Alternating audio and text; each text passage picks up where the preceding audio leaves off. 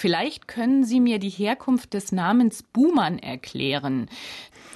Ja, man wundert sich natürlich über den Namen Buhmann, aber er hat überhaupt nichts mit einem Mann, der ausgebuht wird, also mit dem Schimpfwort zu tun, sondern Buhmann ist das älteste Wort für den Bauern. Das hieß nicht Bauer, sondern der Buhmann, der das Feld gebuven hat, das Feld bebaut hat.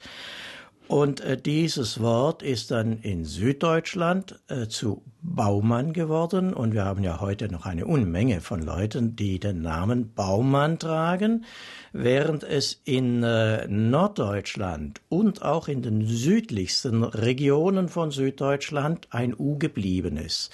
Also Buhmann gibt es sehr häufig in Norddeutschland, ist der Bauer. Und es kann durchaus möglich sein, dass auch in Tirol noch der eine oder andere Buhmann lebte und dann nach Norddeutschland gegangen ist. Also der Bauer.